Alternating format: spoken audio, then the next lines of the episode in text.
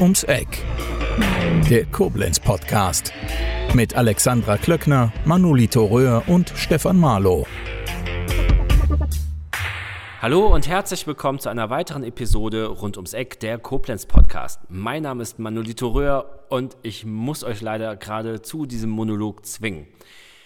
Der Technikteufel hat sich in dieser Aufnahme ganz böse reingeschlichen. Ich hatte mit meinem Gast Johnny Mutante ein grandioses Gespräch. Es ging wirklich Ping-Pong äh, von Kommunalpolitik über höchste, höchste Kreativität. Jede Menge Fragen an David Langner von Johnny Mutante und vieles mehr. Nach über eineinhalb Stunden Gespräch haben wir festgestellt, dass das Aufnahmegerät einfach sich irgendwann abgeschaltet hat. Hier haben wir wieder kleine Parallelen zu der Aufnahme von Stefan mit Herrn David Langner. Ich hoffe, ihr erinnert euch. Es tut uns wahnsinnig leid, denn die Höhepunkte dieses Gesprächs sind sämtlichst genau in dem Teil, der, den ihr jetzt nicht hören könnt. Für uns ist es wahnsinnig schwierig. Wir werden auf jeden Fall einen, einen zweiten Termin festlegen, an dem wir das Gespräch nochmal fortführen werden. Das wird nur niemals in dieser Qualität sein, wie wir es hier aufgenommen oder wir, wir dachten aufgenommen zu haben, ähm, sein. Aber es wäre viel zu schade, wenn wir es nicht versuchen würden, nochmal so aufzunehmen. Ich hoffe, ihr habt in den nächsten 35 Minuten trotzdem schon jede Menge Spaß und ihr könnt euch ein tolles Bild von dieser sehr kreativen Persönlichkeit Johnny Mutante machen. Ich würde mich natürlich freuen, wenn ihr dann auch Johnny mal auf YouTube suchen würdet oder in den sonstigen Medien. Er hat es auf jeden Fall verdient und ist ein ganz wahnsinnig toller Typ. Und ja, ich möchte nicht mehr lange reden. Habt ganz viel Spaß. Wir freuen uns immer über Feedback und habt noch ein paar angenehme Tage. Bis dann. Ciao. Hallo und herzlich willkommen bei Rund ums Eck, der Koblenz Podcast. Wir sitzen hier mit gebührendem Corona-Abstand gegenüber und ich habe einen sehr, sehr spannenden Gast vor mir, der auf den fabelhaften Namen hört Johnny Mutante. Hallo. Ja, moin. Ähm, ja, moin. Es ist schon dunkel draußen. Ähm, In Hamburg sagt man das 24 Stunden. Ja, moin, moin war Gequatsche, ne? Mhm. Ja. ich glaube, ich habe schon oft Bockmist gebaut. Ich sage immer moin, moin. Ähm, Johnny, woher könnte man dich kennen? Ähm, wahrscheinlich, also da, da gibt es so zwei große Möglichkeiten. Entweder, ähm, weil ich viele Jahre Musik gemacht habe und das in Zukunft bestimmt wieder tun werde. Und wegen meines YouTube-Kanals Mutant Television. Genau. Ich habe dich kennengelernt aufgrund einer Straßenlaterne. Okay. Da war ein Aufkleber mit deinem Logo. Aha. Und ich dachte so, was ist das denn für eine verfickte Scheiße? so, und dann habe ich gegoogelt und dann kam ich halt irgendwann da drauf, habe deinen mhm. YouTube-Kanal gesehen und mhm den ersten Gedanken, den ich hatte, war, krass, das hätte ich in Koblenz nicht vermutet. Mhm. Also so, äh, also jetzt nicht krass in Form von, boah, das ist voll der abgefahrene Scheiß, aber das ist kreativ und das ist so ein bisschen, also ganz abseits vom Mainstream. Mhm. Vielleicht geht er so ein bisschen da rein, weil du halt eben anders bist. Das ist vielleicht auch sogar Auslegungssache. Aber dir ist, glaube ich, völlig egal, was die anderen denken, was du da produzierst, oder? Ja. du, du, ste du, stehst im Moment bei 1500 Abonnenten, ne? Ja, korrekt, ja. Ähm, finde, also ich habe keine, ich habe wirklich keine Ahnung von YouTube, aber ich empfinde das als einen extrem hohen Wert. Also ich hatte mal kurze Zeit mit meinen Fotografien was in YouTube gemacht und ich glaube, ich habe acht Abonnenten gehabt. Ja, ähm, da, da, muss man bescheiden Ich habe mich da voll also, Fame gefühlt, ja. Ja, ähm, aber also in Relation zu den großen Kanälen ist das gar nichts. Das ist, äh, es ist ein, weißt du, äh, es geht mir, glaube ich, mehr um Progression. Ähm, ja. Dass ich sehen kann, dass sich die Zahlen nach oben entwickeln, dass Formate funktionieren und sowas. Ähm, äh, das ist eigentlich noch viel wichtiger so. Ähm, diese 1500 ist ein guter, ist ein guter Zwischenstand, so, ne? Ähm, aber wir sind alle noch weit entfernt davon, dass wir irgendwie davon leben können und so Mhm. weiter. Und ähm, äh, deswegen sind wir da alle ganz bescheiden, machen den Kopf runter und arbeiten weiter hart äh, an unserer Vision. Ja. Ähm, du sagtest im Vorhinein schon, Privatleben, erzählst du nichts drüber, ähm, das hältst du gern verschlossen. War das so ein Grund für diese Namensfindung? Johnny Mutante? Oder, Ja, es ist- oder kommt das aus der Musik, aus, aus deinen Musikzeiten?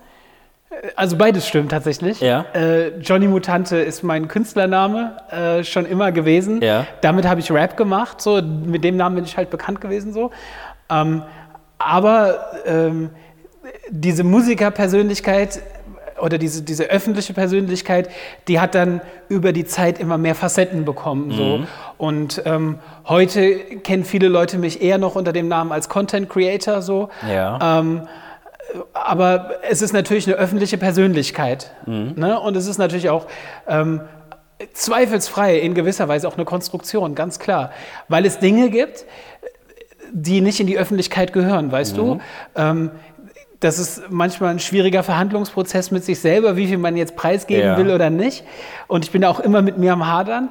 Aber ich sage dir ganz ehrlich, ähm, hätte ich nicht ähm, ja, den Anspruch, künstlerische Dinge zu machen oder ähm, bestimmte Messages zu unterstützen und so weiter, ähm, dann würdest du mich nicht so im Internet erleben, wie ich auftrete. So. Ja. Also als Privatperson, als Mensch würde ich gar nicht im Internet existieren und tue ich übrigens auch nicht. Also würdest du, würdest du da irgendwas googeln, du würdest da nichts finden. So. Ist, ist denn die private Person genauso extrovertiert, wie du auf deinen Kanälen rüberkommst? also inszen- inszenierst du dich? Ja, natürlich. Ja? Natürlich. Ähm, äh, die Privatperson ist, glaube ich, genauso ähm, widersprüchlich und bunt, äh, äh, wie wir alle irgendwie sind. Ja. Aber es ist, also es ist jetzt nicht so, dass äh, ich privat dann quasi das Johnny Mutante-Kostüm ausziehe und dann irgendwie äh, meine, meine Baukastenbrille anziehe und irgendwie ZDF gucke und so. Ja. ZDF Fernsehgarten gucke.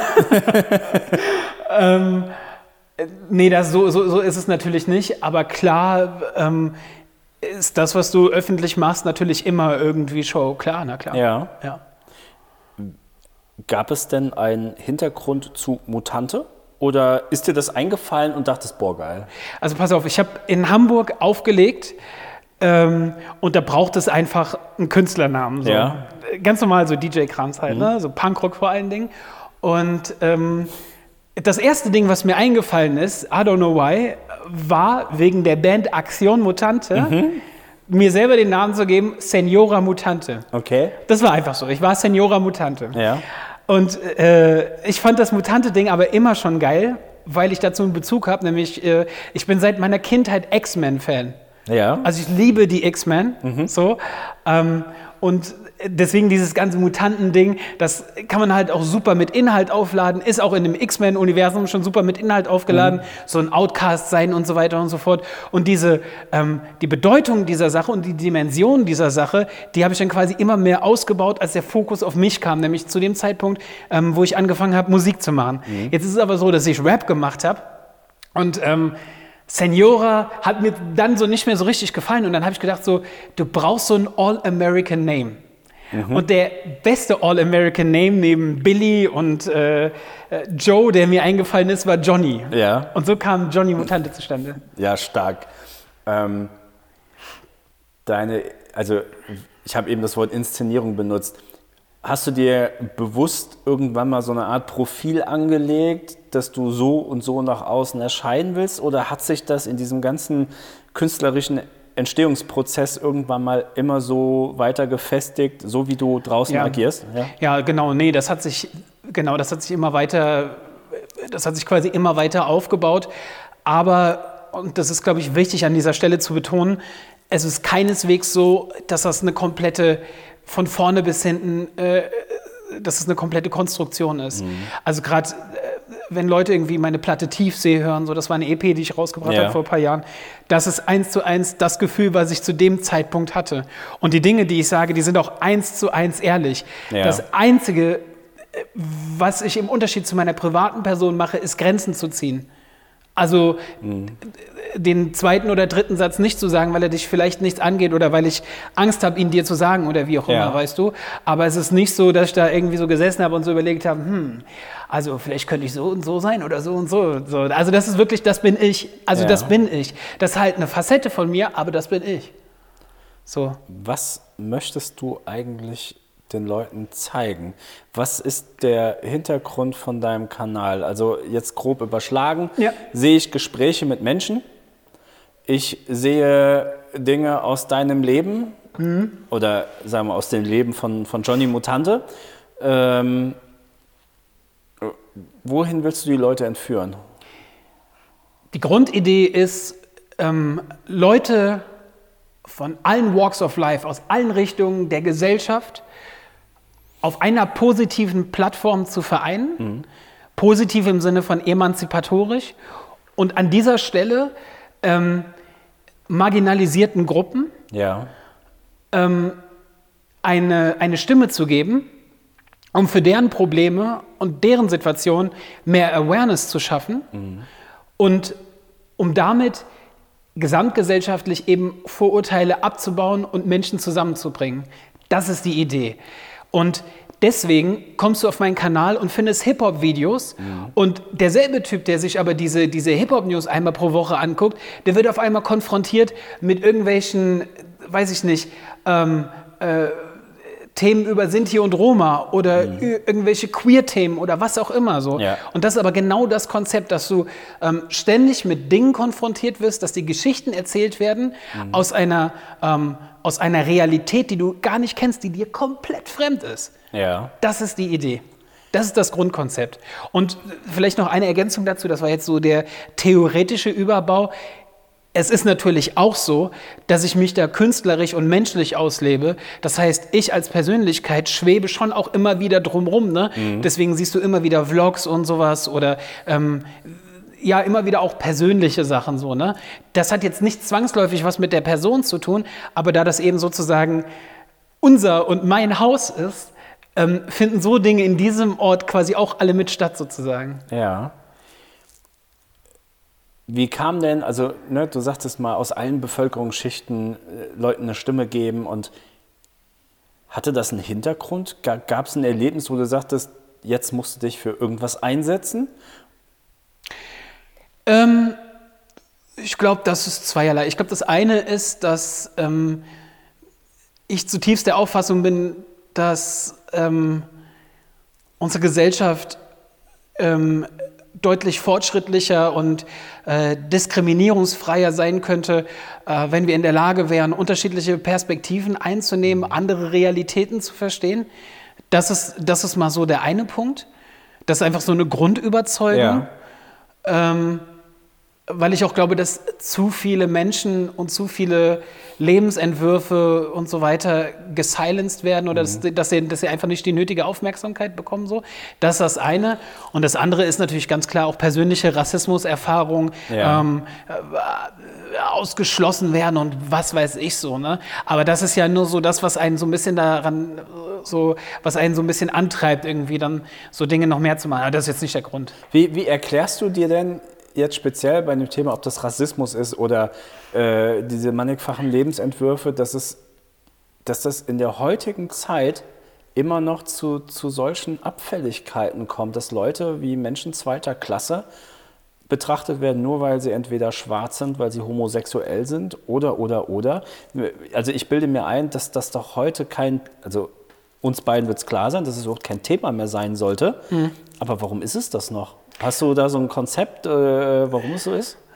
Rassismus gehört zu den Gründungsmythen der westlichen Welt und ist absolut tief verankert in uns allen und wird mit der Muttermilch übertragen und ist so subtil und so, ähm, ja, tropft so in alle Ritzen und in unserer Wahrnehmung. Wir äh, verhalten uns rassistisch, obwohl wir das gar nicht beabsichtigen, nur Ja. weil wir es nicht reflektieren können, Ja. ähm, weil wir nicht das Bewusstsein dafür haben. Das heißt, wir werden in einer äh, weißen Mehrheitsgesellschaft groß, die, die, wie gesagt, auf, diesen, auf diesem Grundfundament gebaut ist ähm, und saugen das einfach erstmal so auf. Und damit gehen wir in die Welt. Und das ist schon mal, das ist, glaube ich, der erste Teil des Problems. Ähm, zweitens gibt es Leute, und das sind leider auch nicht wenige Leute, äh, die auf ihre Rassismen bestehen. Die sagen, das N-Wort, das muss man doch sagen können oder das Z-Wort, das ist doch vollkommen legitim oder ihr könnt mir doch nicht meine Z-Soße nehmen und so weiter und so fort. Das heißt, es gibt Leute, ähm, die insistieren auf diesen völlig falschen Status quo.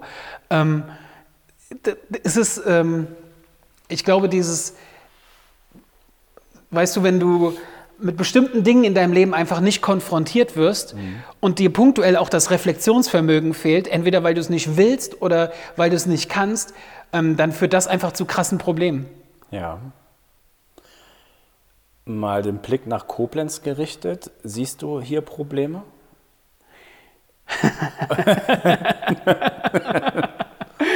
ja, klar gibt es hier genauso Probleme wie im ganzen Land. Also ich meine, ähm, dass wir dass im Stadtgespräch ständig Lützel und Neuendorf stigmatisiert werden und die äh, Brüder und Schwestern ähm, die ganze Zeit irgendwie als äh, hochgefährliches, kriminelles, äh, weiß ich nicht, sonst irgendwas karikiert werden. Ja. Ähm, das ist zum Beispiel ein Ausdruck des Problems oder dass äh, im Stadtrat ähm, es äh, Fraktionen gibt, die offen rechtspopulistische äh, eine offen rechtspopulistische Agenda vorantreiben, ähm, das ist ja Ausdruck dieses Problems. Also klar, in Koblenz ist das genauso wie überall auch. So. Mir hat vor ein paar Tagen letztens äh, jemand mal was ganz Schlaues gesagt, der hat gesagt, wenn du sehen willst, wie es um den Rassismus in Koblenz bestellt ist, dann versuch doch mal äh, umzusetzen, äh, dass es auf dem Oberwerten Flüchtlingsheim gibt. Fand ich gut. Fand ich super. Ja, gut, das wird ja nicht passieren, ne? Nee, das wird ähm, natürlich niemals passieren, aber ähm, also ich glaube, Koblenz ist da jetzt keine Insel der Seligen oder irgendwie sowas. Aber, aber jetzt schwimmen wir ja schon gerade auf ganz hohem Niveau. Wie realistisch ist es denn, dass die Ambitionen von Marlon Reinhardt Wahrheit werden könnten, Oberbürgermeister dieser Stadt zu werden? da sprichst du tatsächlich etwas an, was tatsächlich bittersüß tragisch ist. Ja. Ähm, ich habe das Gefühl, dass diese Ressentiments so weit verbreitet sind, ja. speziell nochmal, wenn wir über ähm, Sinti und Roma sprechen, mhm. dass das wirklich, wirklich, wirklich ein schwieriger Weg werden würde. Ja. Ist es unmöglich? Keine Ahnung, weiß ich nicht, muss man, weiß ich nicht, muss man ausprobieren. Aber ähm, also wie in dieser Stadt über Sinti und Roma gesprochen wird, du weißt es selber, du kennst es aus deinem Alltag, mhm. das wird ein schwieriges Ding. Das wird ein schwieriges Ding. Denkst du, jemand, also, nee, das ist, ja, das ist die falsche Formulierung. Was würde sich denn mit so jemandem, das muss ja überhaupt nicht Marlon sein, aber jemand in dem Kaliber von ihm, jemand was ganz anderes, völlig politikfremden, was könnte sich denn hier ändern? Ich glaube, dass die ähm, Interessen ähm, bestimmter Bevölkerungsgruppen, die viel zu oft äh, negiert werden bei vielen Entscheidungen, ähm, dann eben auch mit in den Fokus geraten würden. Also ein ganz toller Schritt in die richtige Richtung ist äh, die erste Koblenzer Queerbeauftragte, die Ruby, Ruby Nilges, mhm. genau, ähm, die jetzt überhaupt erstmal dieser Community im städtischen Kontext eine Stimme gibt. Und ich glaube, ähnlich gelagert wäre das, wenn du dann äh, mit so einem Bürgermeister dann zu tun hättest. Aber man muss natürlich jetzt auch nicht denken, dass nur irgendwie, weil, äh, weiß ich nicht, äh, jemand aus einer marginalisierten Gruppe Bürgermeister wird, dass das voll der coole Typ ist. also ich meine, Marlon ist der Beste, aber du weißt, was ich sagen will. Ne? Ja, ja also, natürlich. Okay, äh, genug über Marlon. Äh, ähm, ob das jetzt, also du hast Marlon ja auch interviewt mhm. für deinen YouTube-Kanal oder mhm. hattest zum Beispiel von Egotronic den Torsun. Ja. Das ist, also ich will nicht sagen, stellenweise nicht leicht verdauliche Kost, mhm. ähm, aber es ist sehr lange Kost. Also du unterteilst deine Videos ja in, in, in Teile und mhm. sind auch thematisch ja so ein mhm. bisschen ähm, gesteuert. Schaust du dir die Statistiken von den Videos an? Oder also auf was willst du hinaus? Ähm, ja, es ist sehr viel. Ähm, schauen sich die Menschen wirklich zu jemandem wirklich alle Teile an? Ja, also es kommt auf das Interesse an, ne? Äh, Also es ist ja doch, also wir erleben das in unserem Podcast dann doch, dass ab einer gewissen, also ich sag mal, alles, was ab 45 Minuten aufwärts, wird schon hakelig. Ja, also wir haben da schon ein Ausstiegsverhalten. Ja. Äh, natürlich, wenn jetzt ein Manfred Kniffke spricht oder jemand, der wirklich so. Aber guck mal, guck mal, das ist ja der Punkt. Du sagst ja, wenn ein Manfred Gnifke spricht, in deiner Welt ist das voll der Dude. Aber es gibt für Leute, nee, ich will auf was anderes hinaus. Es gibt Leute, die interessiert den gar nicht. Aber Mhm. es gibt Leute, die feiern Torsun so brutal, Ja. die würden, weiß ich nicht, den, sich auf den Körper tätowieren. Und äh, äh, dadurch, dass ich das eben zerlege. Ähm, kannst du dir dann die Teile raussuchen, äh, die dich interessieren oder eben nicht. Was ich, was ich ganz toll finde, muss ich sagen, ähm, jetzt sitzen wir hier und der Zuhörer hört uns nur. Also der sieht ja jetzt nicht, dass du, wenn du lachst oder wenn, wenn ich anfange zu schmunzeln oder Zu weinen. äh, ja, das kommt, das kommt bestimmt auch noch. Das hast du so schön gesagt, Johnny. Und, und, äh, was man in Pornos sagen kann und was man im Podcast sagen kann. Okay. Ähm, ich glaube, ich muss diese Folge als explizit kennzeichnen nachher. Ich kitzel irgendwie so eine dunkle Seite in dir hervor, kann das sein? Ah, die ist viel größer als die helle, glaub mir das. Oh, sweet. Äh, Nein. Ähm, so, und dann schaut man auf deinen Kanal und sieht zum Beispiel das Gespräch mit Torsun. Da steht einfach die Kamera auf ihn. Also, ne, du machst ja wirklich kein Shishi. Äh, du hast das als Betrachter das Gefühl, du sitzt dabei. Weißt du, was ich mir vorstelle? Ich stelle mir vor, das war immer so, du sprichst jetzt speziell über ein Format, das heißt Mutan Talks. Ja. Ähm, und die Idee davon war ein Lagerfeuer. Und dass ganz viele Leute rumsitzen und die glotzen einfach nur in das Lagerfeuer rein. Mhm. Und da gibt es so diesen einen Typen, der erzählt denen allen irgendeine Story, irgendeine saukrasse Geschichte. Ja. Und das ist Mutan Talks. Ja. Meine Aufgabe ist quasi, die richtigen Geschichten zu kuratieren und die richtigen Knöpfe zu drücken, damit die Leute die richtigen Sachen sagen und die richtigen Gäste zu finden und so weiter. Aber danach nehme ich mich komplett aus der Gleichung raus. In diesem Format geht es nicht um mich. Es geht nur um den, äh, um den Gast und um seine Antworten und was er zu sagen hat und so Ja. weiter. Ich möchte, dass du dich davor sitzt und komplett in seine Welt eintauchst für die Zeit, wo du dir das anguckst. Das ist das Konzept. Und deswegen habe ich auch kein Problem damit, ähm, dass das nicht fünf Minuten, äh, also dass, dass das mal 20 Minuten ist, also dass das nicht kurz ist, sondern ähm, für mich gibt es im Grunde genommen nur zwei Optionen. Entweder gefällt dir die Geschichte oder sie gefällt dir nicht. So, wenn sie dir gefällt, dann wirst du sie dir angucken. Safe. Und das Ja. sehe ich auch an den Statistiken. Wenn äh, die Gäste interessant sind und das Thema relevant ist, äh, das wir äh, ausgewählt haben, dann bleiben die Leute dabei. Kein Problem. Dass das natürlich je nach äh, Interviewgast nicht so viele sind im Verhältnis wie zu anderen und so weiter. Okay, okay, da- das ist ja klar. Ähm, aber Faden verloren. Weil ich schon alles gesagt habe, was ich dazu sagen wollte. Schön. Ähm, äh, in, wenn ich es richtig in Erinnerung habe, warst du im Oktober in Berlin. Ähm, ja, ja, So, gut aufgepasst. ja, sehr Ähm, gut. Ja, Zu dem Zeitpunkt, wo dann gerade die Ausgangssperre in diversen ja. Bezirken ja richtig, äh, verhängt worden ist. Und du bist ja dann auf die Straße gegangen und hast Leute interviewt. genau. Ähm, ich habe dich jetzt hier kennengelernt, du bist ja überhaupt nicht auf die Schnauze gefallen. Ja. Was hat das im Vorfeld mit dir gemacht? Hattest du trotzdem so ein Stück weit, ich sag mal, nicht Lampenfieber, aber ein Ansprachefieber, dass du vielleicht ein bisschen auf deinen Chucks rumge rumgetänzelt bist und dachtest, ah, spreche ich den jetzt an? Oder Ähm. bist du genau wie du jetzt mir gegenüber sitzt, dass du einfach dahin bist, Gute. Also erstmal war das Bewusstsein da, dass das ein historischer Moment ist ja. und dass ich deswegen diese Stimmen einfangen muss.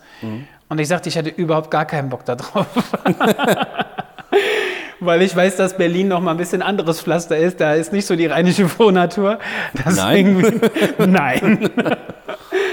ähm, ja, ach, keine Ahnung. Ich habe den Kopf zugemacht und habe es einfach gemacht. So. Ja. Aber so, nö, ich war jetzt nicht so aufgeregt. Nee, nee. Das war eher wie so, wie so 5-Euro-Scheine sammeln auf der Straße. Irgendwie so geil wieder eingefunden, geil wieder eingefunden. So mäßig war das. Und auf die Leute zu gehen, da habe ich ehrlich gesagt kein Problem mit. Es gibt ja dann auch zum Glück Leute, die dann, die dann auch was sagen wollen. So. Mit welchen Reaktionen bist du da konfrontiert worden? Jetzt, was die Leute geantwortet haben oder generell im Zuge dieser, dieser Also erstmal bei der Ansprache. Also klar gab es viele Leute, die Nein gesagt haben oder die mir ähm, total viel dazu erzählt haben, aber nicht wollten, dass das auf Kamera ist, Ja. weil sonst sehen das ja alle, was ich denke und so. Ähm, äh, ja, genau. Und die, die was sagen wollten, was Wir werden doch eh alle überwacht, oder? Total, das ist ganz schlimm. Das ist ganz schlimm. Und die Fernseher sind ganz schlimm. Und Ist jetzt, ist jetzt die Zeit für Verschwörungstheorien? Oh ja. Haben wir fünf Minuten für Verschwörungstheorien? Ja, Bist du schon gechippt worden? ja, Ja? definitiv. Also was, was Gates da mit uns anrichtet, das ist wirklich ganz schlimm. Also Ähm, ich ja, dachte, ist man kann nicht über Apple orten. alles. Alles? Alles, ja. Auch über Technologie, weil, Alles von dir? weil ja, weil Strom ist äh, auch ganz äh, Satanssaft oder so. Ach, hast du, Moment, Strom? Ja, Strom ist ähm, von der NWO dafür da, um in dein Gehirn zu gehen, um deine elektromagnetischen Wellen im Gehirn Aber zu. gut, würdest du nicht manchmal gerne in dein Gehirn gehen? Nein. Also mein Sohn sagt immer, ich habe ein goldenes Gehirn. Es gibt Tage, da denke ich das auch. Aber da bin ich sehr narzisstisch. Das fällt überhaupt nicht auf. Nein, ähm, äh, um, um etwas ernsthaft zu sein, es ist definitiv die Zeit der Verschwörungstheorien, weil ähm, wir sind in einer ähm, äh, Krisensituation, äh, die vielen Menschen Angst macht. Ähm, haben es mit einem Gegner zu tun, ähm, der unsichtbar ist. Äh, man kann das also nicht wahrnehmen, aber ist trotzdem massiv davon eingeschränkt. Ähm, die Leute haben Angst, die Kontrolle zu verlieren ähm, und dass Dinge über ihrem Kopf weg entschieden werden. Und das ist immer ein äh, fruchtbarer Nährboden äh, für Verschwörungstheorien. Und da wir leider Gottes im postfaktischen Zeitalter leben, ähm, haben die Leute, die dann sagen, ja, da waren doch 30.000 Leute bei unserer Demonstration, obwohl da nur zwei waren, ähm, gerade irgendwie leichteres Spiel als, äh, ich weiß nicht, ob es je zuvor, aber gerade ist es auf jeden Fall eine sehr, sehr schwierige Situation. Ja. Interessiert sich Johnny Mutante denn für das, was zum Beispiel zum Thema Corona in den Medien stattfindet? Äh, wie meinst du das? Ähm, du hast gerade so ein bisschen das Thema Angst umrissen. Ja. Auch in, also in, der- in der Gesellschaft. Ja. Die Angst wird ja maßgeblich durch die Berichterstattung, also das ist mein Gefühl, in den Medien, ich will nicht sagen gesteuert. Na, die Angst ist da. es sind Nee, nee, sind nee, die Angst ist da, weil du es mit äh, einem unsichtbaren, todbringenden Virus zu tun hast. Das ist ein ganz reales Problem. Ja, das streite ich überhaupt nicht ab. Ähm, ich habe nur das Gefühl, dass, also es gibt Leute, die können das nicht filtern, ähm, die, na, wie, wie erkläre ich das jetzt? Na, ich will, also ich, guck mal deine eigene Situation. Du hast jetzt hier so ein Fotostudio und so und du hast jetzt noch deine Aufträge und so. Das, das läuft alles noch einigermaßen, aber Äh, nee. Siehst du. So. Und, so, und du hast Angst. Du, auch du hast Angst. Angst um die Zukunft. Was passiert? Kann ich hier die, diese Räume halten, in denen wir gerade sitzen? Ähm, muss ich vielleicht, äh, weiß ich nicht, irgendwann im Supermarkt arbeiten oder keine Ahnung, kann ich äh, meine Familie versorgen und so weiter? Also das ist ja ein Problem, was alle haben gerade. Ja, das, das ist allerdings eine Angst, die erfahre ich ja aufgrund der direkt mir umliegenden Situation. Ja, also das sind ja, ich schaue auf mein Konto, Ja. Du hast Angst. Ja. ähm, du hast von dem und dem und dem gehört, oh je, da ist jetzt jemand an Corona gestorben, ist beatmet worden, ganz schlimmes Schicksal. Ja. So, dann gibt es aber noch die andere Angst, was ich immer wieder bei Menschen beobachte, die eine Woche, aus welchen Gründen auch immer, ob arbeitsmäßig oder oder, haben nicht die Medien verfolgt. Die waren sehr entspannt. Und dann hatten die wieder die Möglichkeit, ständig diese ganzen Informationen aufzusaugen. Und da bilde ich mir ein, da fehlt manchmal wie so eine Filterfunktion. Und auf einmal sind die wahnsinnig ängstlich. Also, ne, das, das hat jetzt gar nichts damit zu tun, dass ich das Problem runterspiele. Also ich hoffe, dass alle Leute, die ich kenne und generell, soll sich das Problem bald lösen und äh, sollen sich alle impfen lassen. Äh, ja, es ist ein Riesenproblem. Ähm, jetzt finde ich den Faden nicht. Ich bin auch gespannt, auf was du hinaus willst. Ich gucke dich die ganze Zeit an mit meinen großen Hundeaugen und Jetzt wäre auf, diese Komponente Bild ganz toll. ich warte auf was, du- was du hinaus willst. ähm, ja, Dass du mehr Angst Die- Genau. hast, wenn du dich mit der Berichterstattung auseinandersetzt? Ja. Ja, das ist doch ganz normal. ist es gerechtfertigt? Wie meinst du das? Ähm, denkst du, wir sollten, also es ist ohne Zweifel so, dass wir alle aufpassen müssen. Wir waschen uns alle die Hände, wir desinfizieren uns, wir tragen Masken. Ähm,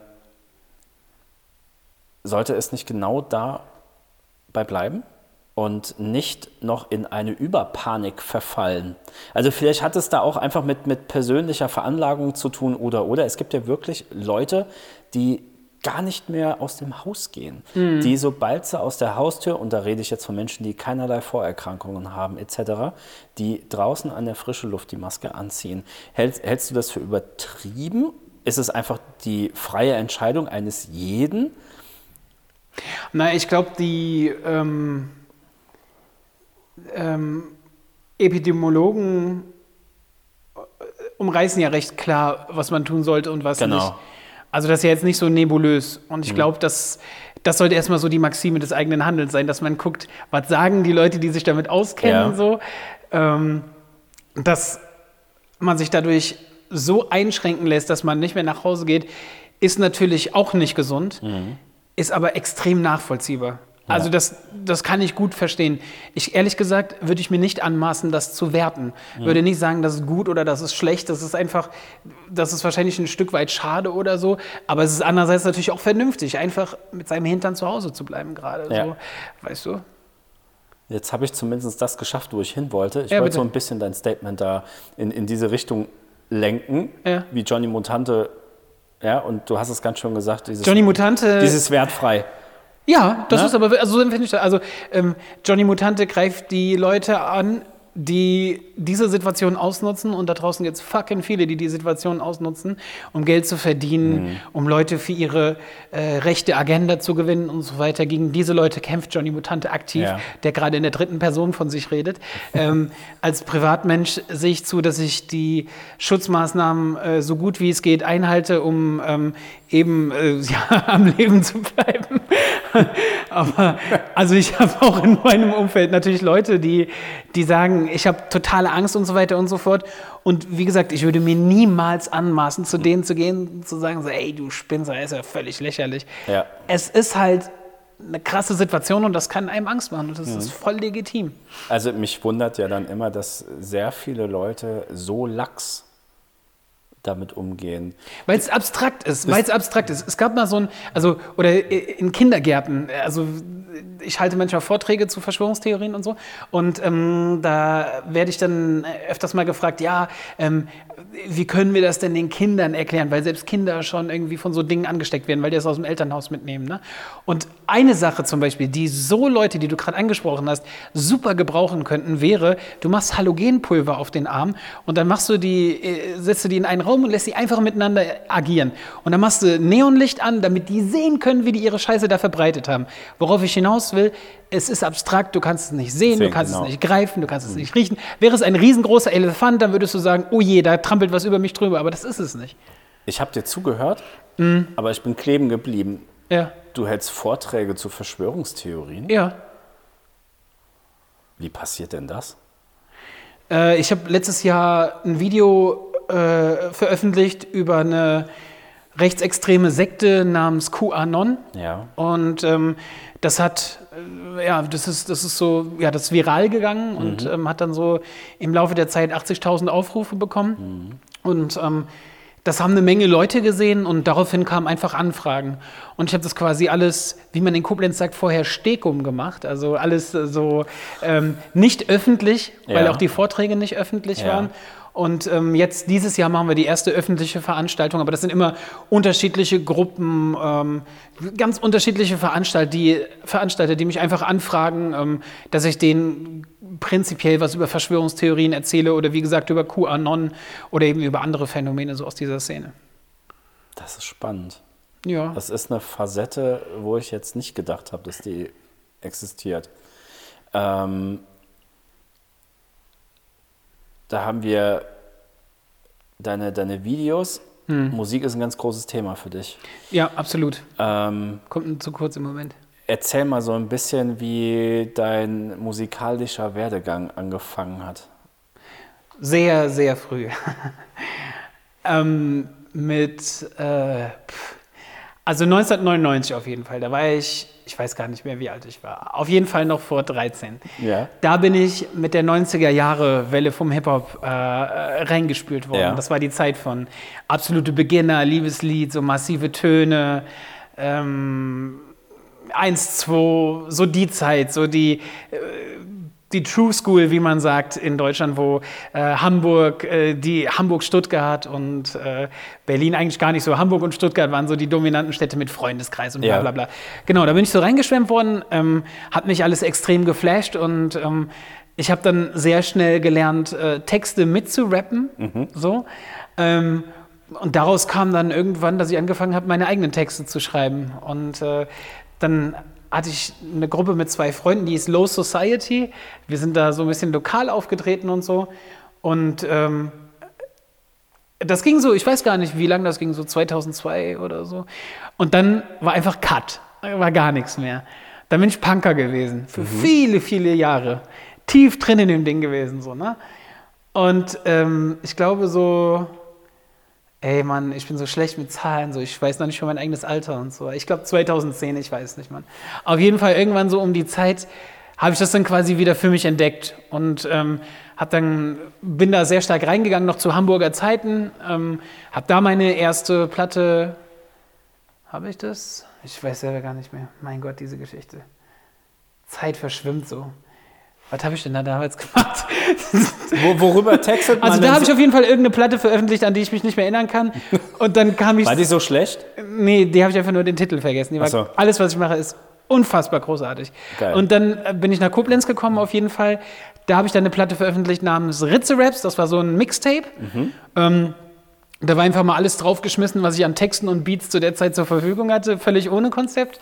Und äh, so zwei Jahre danach ähm, habe ich Tiefsee veröffentlicht. Das ist so mein bisher größtes und aufwendigstes Projekt in London aufgenommen, ähm, bei Freunden da im Studio. Ähm, das war eine sehr, sehr aufwendige Produktion, auch mit, glaube drei Videos oder irgendwie sowas. Ja, genau. So, das ist so. Worüber hat man denn? Digging in the Grave. Warte, ich weiß, warte, ich muss dich unterbrechen.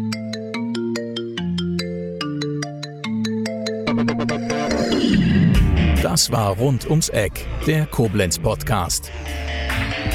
Vielen Dank fürs Zuhören und bis zum nächsten Mal.